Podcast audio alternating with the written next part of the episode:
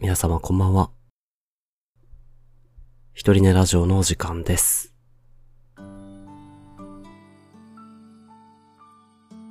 このラジオは、私ゆっきんが、一人寝の寂しさを紛らわすために、一人寝の皆様へ向けて一人語りを行う、一人ぼっちの寂しいラジオです。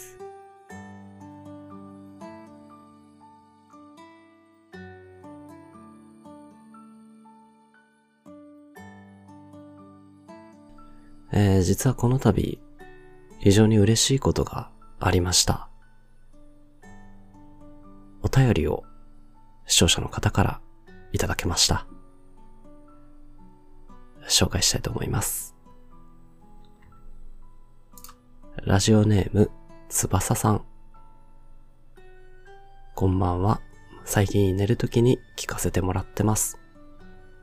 一つ提案させてもらいたいんですけど、BGM の音が少し大きいので、もう少しボリュームを小さく、もしくは無音だとより一層話に集中できたり、寝落ちしやすくなったりする気がします。ほんの提案ですが。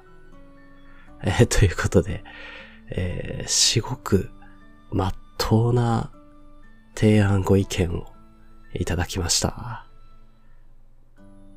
あー、そうですか。BGM ちょっと大きかったですか。すみません。そうだよね。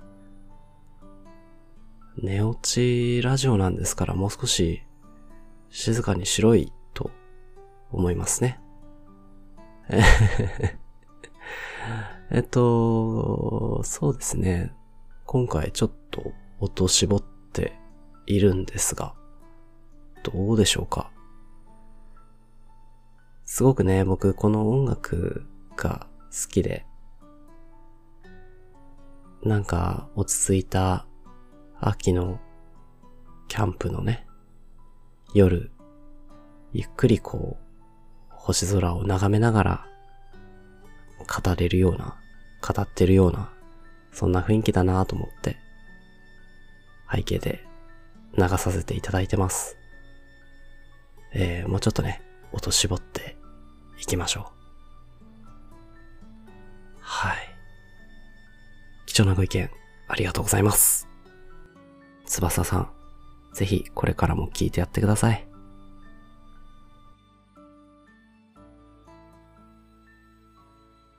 えー、先週ね、風邪ひきました的な話をしたと思うんですけど、こじらせましたって言ったかな？あの、まだこじらせてまして、実はね、熱はもう出なくなったんですが、咳がね、まだ止まらないんですよね。ちょっと喉の調子がね、戻らないままでやらないといけないですね。で、今日、また朝から病院行ってきまして、咳止めの薬も切れたんでね、行って、病院の先生に、ちょっとまだ止まんないんですと、いう説明をしたところですね。えー、以前は咳止めシロップだったんですが、吸入薬に進化しました。吸入式のね、気管支を広げる薬出しときましょうと言われて、あ、そんなにひどくなってんだと思って。まあまあまあ、念には念を入れてしっかり目に直しときましょうということらしいんですが、まあちょっとビビりましたね。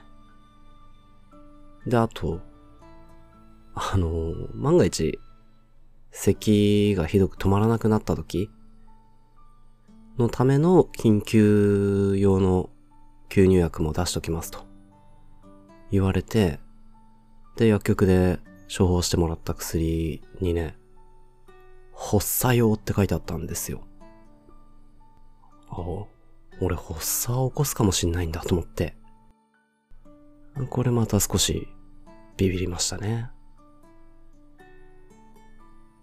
そんなに大げさな発作ではないとは思うんですけど、まあ咳が止まらなくなった時のためにということでね、あの、喘息用の薬みたいな吸入薬もらってね。で、それをこう、使いすぎると心臓に負担がかかるので、1日4回まで。で、使用の間は必ず3時間以上は空けてくださいと。1回目と2回目の間ね。それほど強い発作時用の薬を今僕は持っています。発作を起こした時のための薬を持った状態で過ごす夜っていうのはなんか格別な空気がしますね。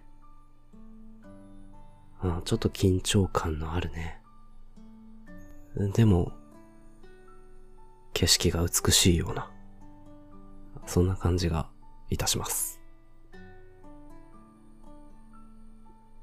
さあ、というところで、えー、喉にも気を使いながら、本日もランダム単語に従って適当な話をね、他愛もない三つのお話をつらつらとしていけたらなと思いますが、本日のランダム単語は、じゃじゃん。金貨、粉末、グリム童話。あー、なんかちょっとファンタジーなワードが来ましたね。えー、っと、どれから行きましょうかね。うーん。まあ順番通り行きましょうか。金貨。金貨という言葉はね、現代日本では金貨はないですからね。なかなか現実的な会話の中では使わないですね。何かのゲームとか、ファンタジーとかね。あるいは歴史的な物語の中で登場する言葉ですかね。金でできた貨幣と。だから、えっと、まあ、金というものが価値の判断、価値判断の基準になっていた時代のお宝ですよね。一番先に思いつくのはパイレーツ・オブ・カリビアンかな。海賊たちの物語には金貨がつきものですね。あれの一作目で出てきた金貨は、呪いの金貨って、それを手に入れたもの、それに手を出した者たちが呪われて、死ねない存在になってしまった、と。で、ゴースト状態になって、いつまでも死ねずにこの世をさまよい続けなければならないっていう呪いでしたね。確か腹は減るし、まあ、苦しみを感じるんだけど死ねないっていう。子供の頃見て怖かったですね。永遠の命というものが、まあ、いかに恐ろしいかっていうのを見せつけられた最初の映画だったような気がするな。でもね、確かあの映画に登場する金貨が、本当にこう、ゴツッとしててね、分厚くて、で、輝いてて、こっちのこう、ね、欲を惑わすような、綺麗な金貨だったかな。やっぱり魅力というか、ロマンがあるよね、金貨っていうものにはね。なんかこう、特別な金貨を手元に持っておきたいもんね。で、こっそりと自分の部屋にしまってて、時々取り出して眺めるみたいなね。まあ、例えば発作が起きるかもしれない夜とかに、じーっとそれを手の中で転がしながら、眺めるみたいな。そういうロマンがあるな。でもそれはどこかで買ったっだけの金貨じゃなくて、やっぱり何か大きめのストーリーが付随していてほしい。例えばまあ、家に代々受け継がれているおじいちゃんから譲り受けた金貨とかね。例えば、ありし日の少年時代に友達と遊んでいて、すっごい楽しい夏休みの川遊びの中で、ドボンってこう、足が滑って、落ちちゃった川床にキラリと光るものを見つけて、拾った金貨とか、その金貨をこう手にして見るたびに、その時の感情とかね、手に入れた時のおじいちゃんの表情とか、友達との輝かしい日々とか、そういうものが浮かんでくるものであってほしいなぁ。手にする金貨は。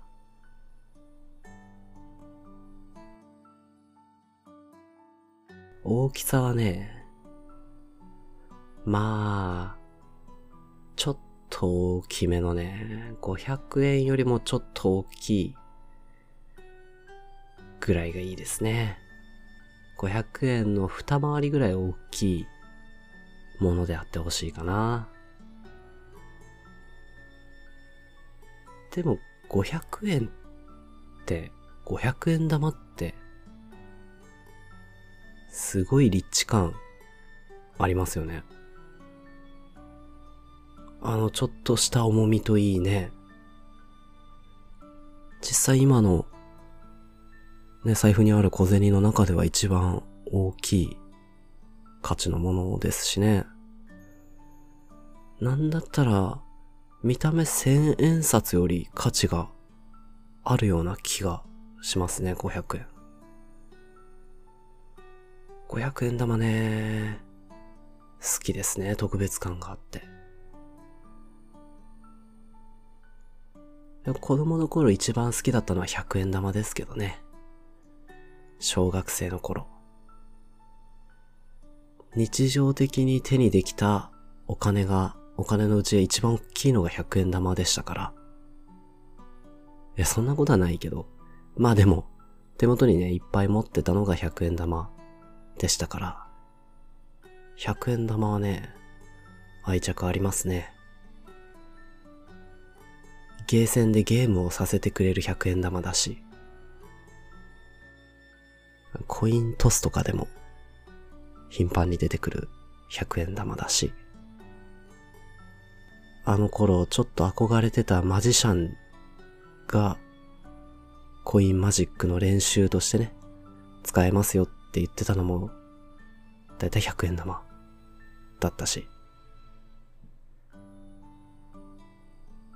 そうね、愛着っていう表現が一番いいかな、100円玉。500円玉は憧れ。ずっしりとした金貨はファンタジー、ロマン。だねハリーポッターにガリオン金貨ってのが出てくるんですよ。ね、銅貨銀貨とある中で、ハリーが莫大な遺産を親から受け継いでいて、で、自分の金庫を行ったら、膨大な数のガリオン金貨がジャラララララって積み上がってて、子供ながらに憧れましたね。それまでね、すっごい惨めな生活をしてたんですよ、ハリーは。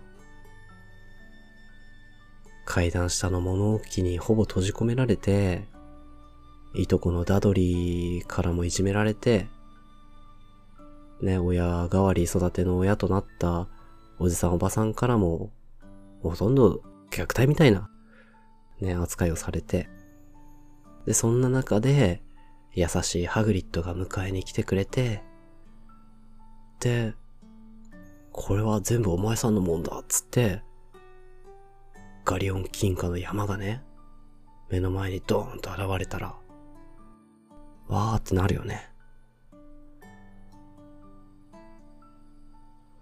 なんかガリオン、ガリオンっていう響きもね、いいしね。重厚感あるわ。一枚欲しいね、ガリオン金貨。なんかこう、ひょんなことで、ハリーポッターの世界に迷い込んでしまって、9と4分の3番線に迷い込んでしまって、で、ほんのちょっとした冒険をして、最後に、あ、どっか冒険の途中で、ガリオン金貨を1枚手に入れて、で、冒険が終わった後に、ふっとこう現実世界に戻っていて、あれは夢だったのかな？って思ってたらポケットの中のガリオン金貨に気づくっていう。それをまあ自分の部屋にしまい込んで、時々あの不思議な魔法の冒険を思い出しては、手の中で輝くガリオン金貨を眺めるのでした。というね、金貨への憧れを語ったところで、えー、続いて、粉末、粉末ね。粉末何を思い浮かべるかな抹茶抹茶は好きですよ。抹茶は好きですね。抹茶でも、抹茶自体を口にすることはあんまりないので、抹茶味のね、デザート、アイスとか、お菓子ばっかりですね、口にするのは。子供の頃、うちの親の友達がやっていたお茶屋さんで抹茶ソフトを売っていて、それがめちゃくちゃ好きで、抹茶ソフトクリームはね、虜になりましたね。お店に行くと、柔らかいソフトクリームを食べることができて、で、冷凍のアイスクリーム、抹茶アイスクリームも売ってるんですよ。どっちも美味しいけど、僕は意外と冷凍のアイスクリームの方が好きで、そっちの方が食べる頻度が多かったっていうのもあるんですけど。うーん、抹茶ソフト大好きでしたね。だからその経験あって、未だに抹茶ソフトあったら食べるし、旅先とかで。抹茶のケーキとかね、抹茶クッキーとか、惹かれることがありますね。あと粉末か。うーん、まあちょうどね、今日のもらった吸入薬の中には、薬、粉末が入ってるんですけどね、粉状の。それを吸い込むっていう、吸入器で。粉を吸い込むっていうのがね、中二心をくすぐられるというか、ちょっとこう、やばい香りがするじゃないですか。わかる？鼻から吸い込むわけじゃないんだけど、粉を、って、まあ、吸い込んで、薬を決めるぜみたいな そういう、あの、ね、ちょっと悪ぶりたい中二心を満足させてくれる行為じゃないですか。吸入するってね。で、また、その、吸入器に自分でカプセルをセットして、で、吸入器のボタンのところ、カチッとした針出して、カプセルに穴を開けて、吸ってくださいと。もうその、ね、セットし、開けて、セットして、カプセルをセットして、閉めて、パチンって針を出して、吸い込むっていう、またその手順がね、また、その、何ですかね、僕の中の少年心をくすぐってくるわけですよ。あの、拳銃のね、リボルバー式の、リボルバーのところこう、弾倉のところをカチャンと出して、チャランって薬莢を捨てて、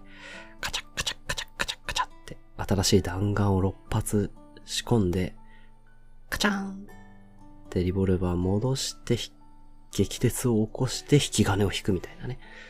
そういうイメージ。でね、なんとも興奮するんですけど。粉末っていうのもまあ、なんだかかっこいいような。これにもね、やっぱり、ファンタジー的なエッセンスが入ってるような気がしますね。大体ファンタジーの中で、ゲームの中で、回復させたりとか、味方をパワーアップさせたりとか、するのも、粉末、あるじゃないですか。体に振りかけるみたいなね。まあ冷静に考えれば粉末を体に浴びて体に影響が出るわけないんだけど、現実的に考えればね。そんな簡単に皮膚から吸収するわけないんだけど、それは置いといて、粉末、ファー、キラキラキラキラっていうのに、憧れるのかなぁ子供の頃の記憶で言えば、やっぱりピーターパンかなピーターパンに出てきた妖精の粉。ディズニーのアニメ版ではね、まずピーターパンが子供たち、あれ名前なんだったかなえー、っと、ウェンディと、ウェンディとマイケル、末っ子マイケル。長男の名前なんだったかね忘れたねウェンディとジョンかなジョンとマイケルかな三人の子供たちに飛び方を教えてあげようと。楽しいことを思い浮かべるんだよと。楽しいことを思い浮かべれば、ふわっと受けるよって教えてくれるんですよね。で、ベッドの上で飛び跳ねたりしながら、楽しいことを思い浮かべるんだけど、三人が。全然飛べないんですよ。おかしいな。あ、忘れてたってピーターが言って、ピーターパンがね、妖精の粉。これだった。これが必要だって言って、ティンカーベル掴んでこう、ちょいちょいちょいちょいって振りかけるんですよ。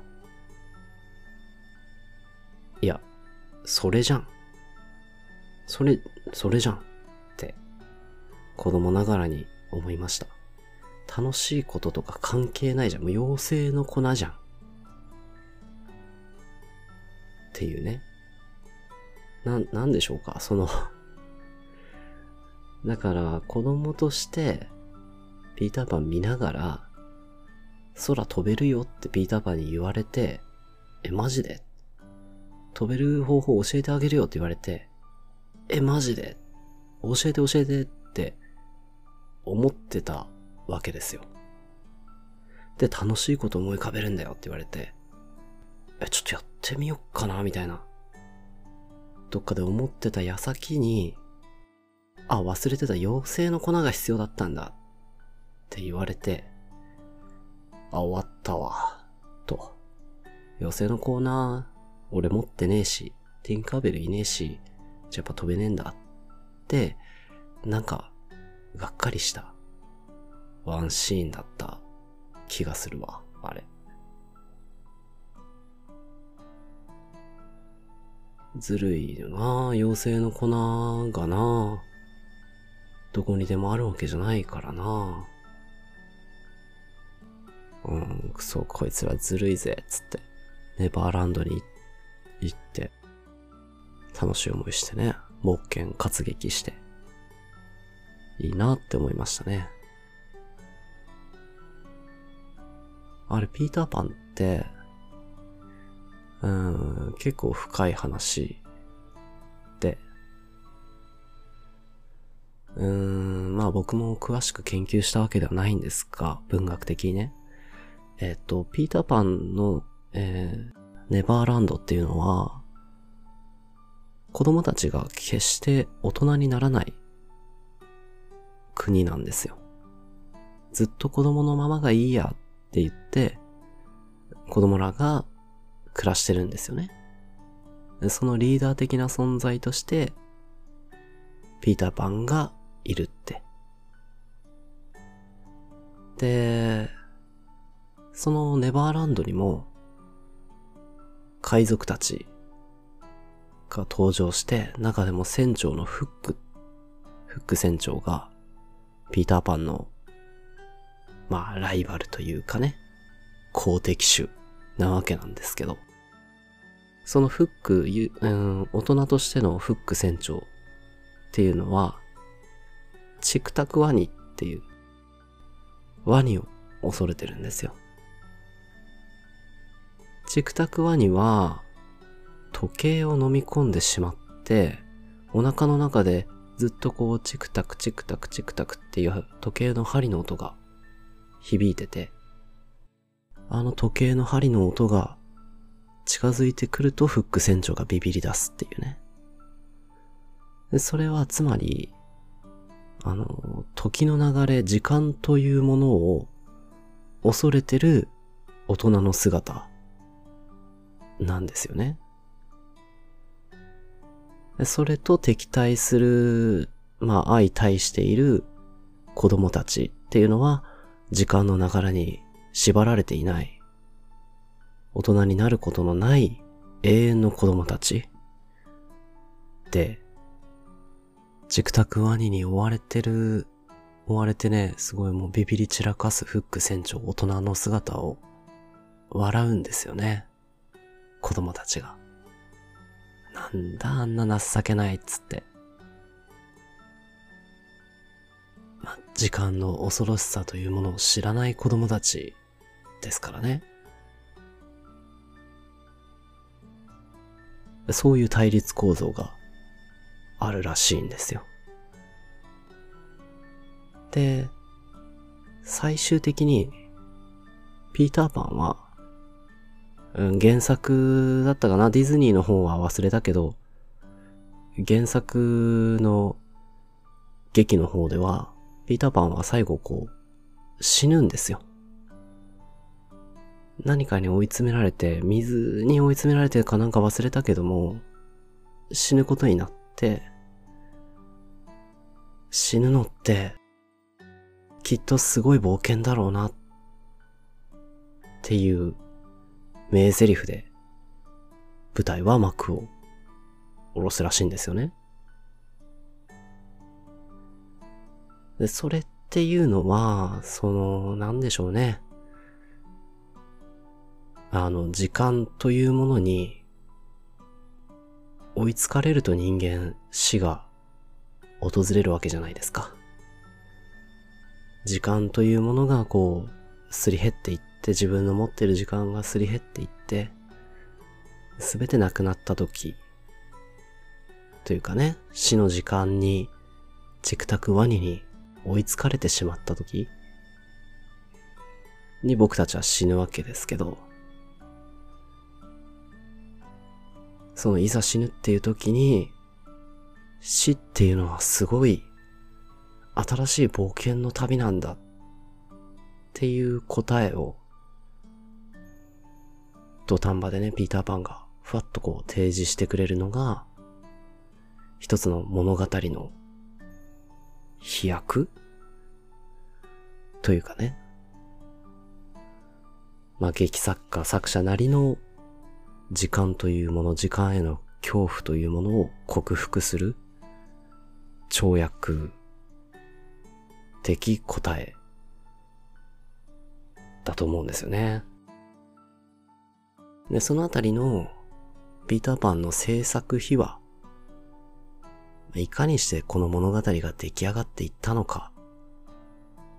っていうのを描いた映画、ジョニー・デップ主演のね、ネバーランドという映画があるんですね。その中で描かれてたのは、ピーターパンを作った劇作家っていうのが、身近な人の、愛しい人の死というものを経験して、その人には三人の子供たちがいるわけなんですが、お姉ちゃんとお兄ちゃんと小さい弟とね、その三人、特に末っ子のピーターが、お母さんの死を受け入れられないっていう、その子に対してのメッセージとして作った物語。の締めくくりが、死っていうのはすごい冒険の旅なんだっていう結論らしいんですよね。これはいいですよ。ネバーランドはね、ぜひ見てほしい、みんなにおすすめしたい映画の一つですね。泣くけどね。見たら絶対泣く。まあ、くしくも、えー、今日はジョニー・デップの主演映画を二つ紹介しますが、パイレーツ・オブ・カリビアンもおすすめだし、ネバーランドもおすすめです。はい。シザーハンズも、チャーリーとチョコレート工場もおすすめです。ジョニー・デップに外れなしと。いうことで今日はちょっと長めに喋っておりますが、えー、グリム童話だね。続いては。さて、グリム童話と来ましたね。グリム童話ってのは何ですか？グリム童話に、えー、っと、入ってるのは赤ずきんちゃんとかだっけ？グリム童話。有名なのは。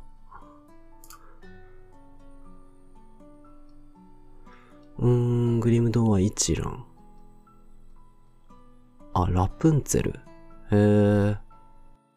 あ、ラプンツェルそうなんだ。これもディズニー映画しか見たことないですけどね。かわいいっすよね、ラプンツェル。あ、ヘンゼルとグレーテルね。やっぱりちょっとブラックなんですよね。不気味さがあるというか。ヘンゼルとグレーテルもね、お母さん怖いし、二人を食べようとする魔女とか出てくるし。あー、シンデレラもグリム童話。なんだ？へー。やっぱり赤ずきん。ブレーメンの音楽隊。あー。赤ずきんちゃんはまあ、ハッピーエンドか。ちゃんと助けてもらってな。助けてもらったのかな？絵本では助けてもらってるけど、原作のグリム童話全然違ったりするからね。本当にブラックなまんま終わるっていう可能性あるよね。えーっと、ちょっと原作グリム童話あるね。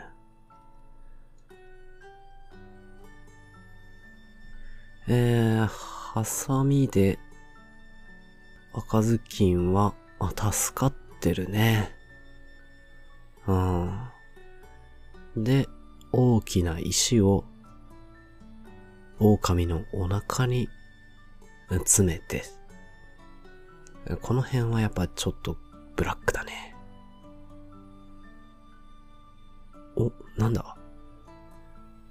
後日談がありますよ。赤ずきんに。こういう話もありました。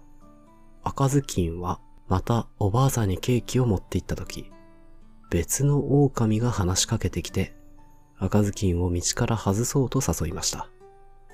しかし赤ずきんは警戒してまっすぐ道を進み、おばあさんに、狼に会ったの。目つきがとても悪かったわ。みんなの歩く道にいなかったら、きっと私を食べていたでしょうね。と話しました。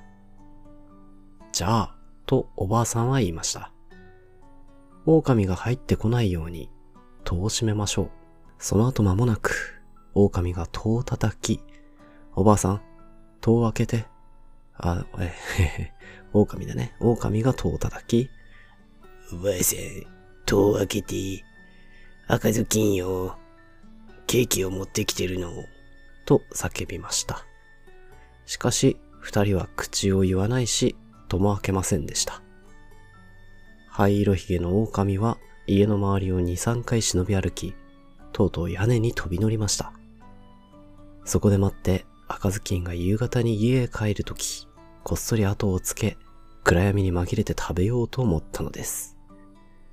しかし、おばあさんは狼の心の中を知っていました。赤ずきん、家の前に大きな石のコネ鉢がある。昨日ソーセージを作ったんだ。私がソーセージを茹でたお湯をコネ鉢に運んでおいで。赤ずきんは大きなコネ鉢がすっかりいっぱいになるまでお湯を運びました。するとソーセージの匂いが狼に届き、狼は鼻をヒクヒクさせ、下を覗き、首をあんまり伸ばしすぎたので、もう足で支えきれなくなり、屋根からまっすぐ大きなコネ鉢に滑り落ち溺れてしまいました。一方赤ずきんは楽しく家に帰り、誰も二度と赤ずきんに悪さをする者はいませんでした。という後日談。はあ。あ、そうなんだ。狼は2匹、撃退してるんだね、原作では。まあなあ、ねえ、小さい可愛い女の子を、うーん、さらおうとする人さらいのメタファーとか、そういう感じなんですかね、狼っていうのは。えーっと、でも知らない話もいっぱいあるね。あ、白雪姫もやっぱりそうなんだ。怖い魔女とか出てきたら結構グリム童話なんかな。黄金のガチョウもなんか聞いたことはあるな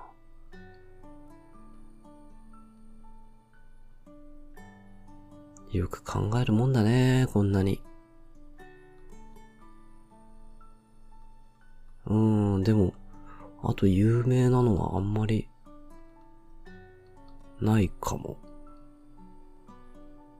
知らない物語ばっかりだなやっぱり絵本として、日本の子供たちに受け入れられる童話っていうのは少ないのかなそうだね。めぼしいのは今言ったものぐらいですね。へえ、こんなにたくさんあるんだ。200ぐらいあるね。白雪姫白雪姫か。白雪姫って結局どうなるんだっけ？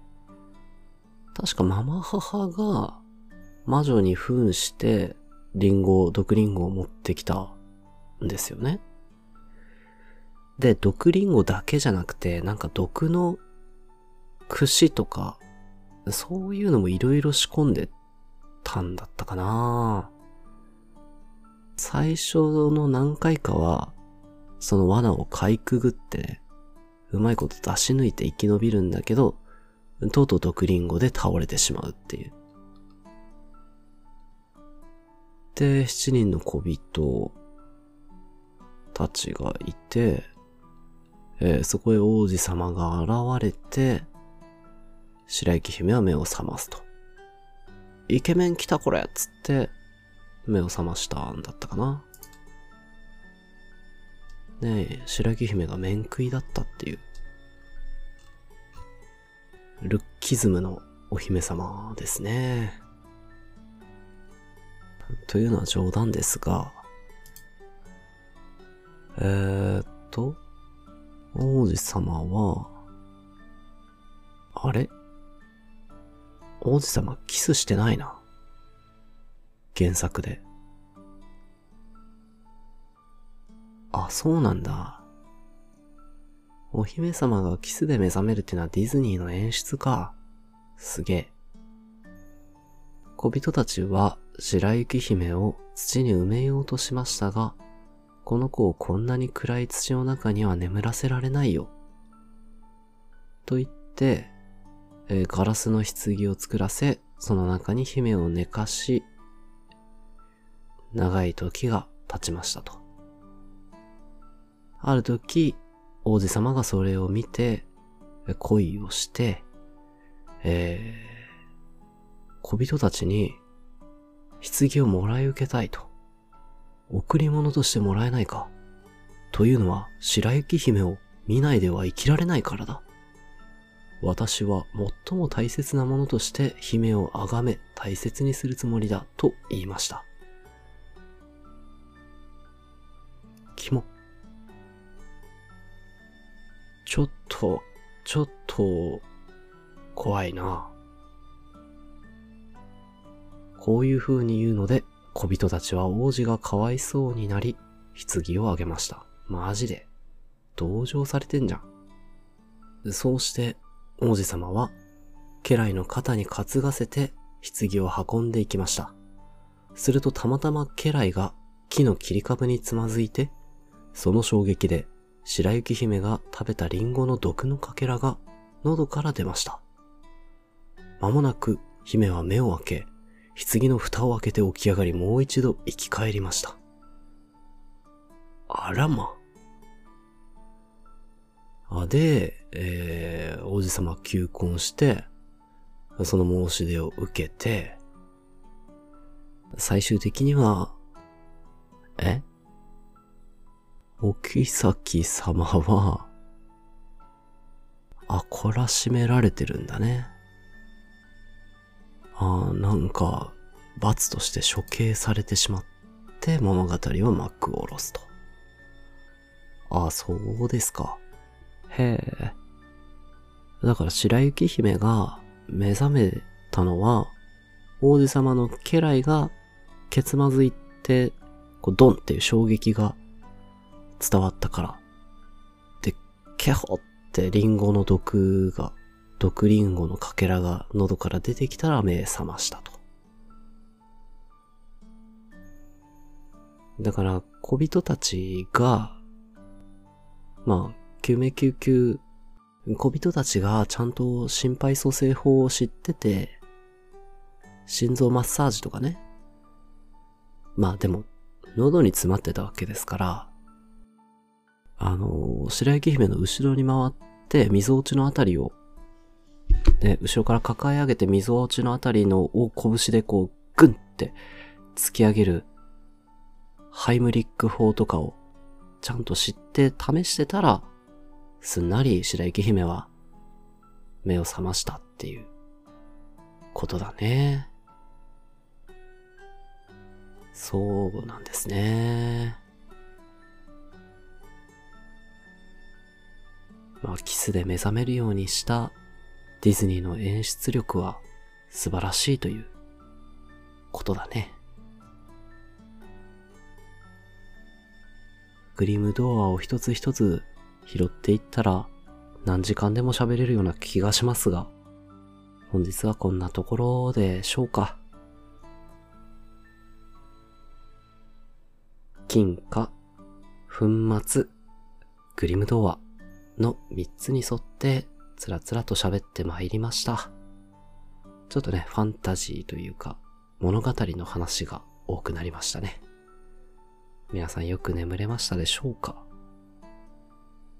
私もね、早いところ適切な粉末を摂取して、早く風邪を治して、元気になって王子様と結婚したいと思います。それじゃあ本日もここまで聞いてくださり、ありがとうございました。あ、そうだそうだ、すいません。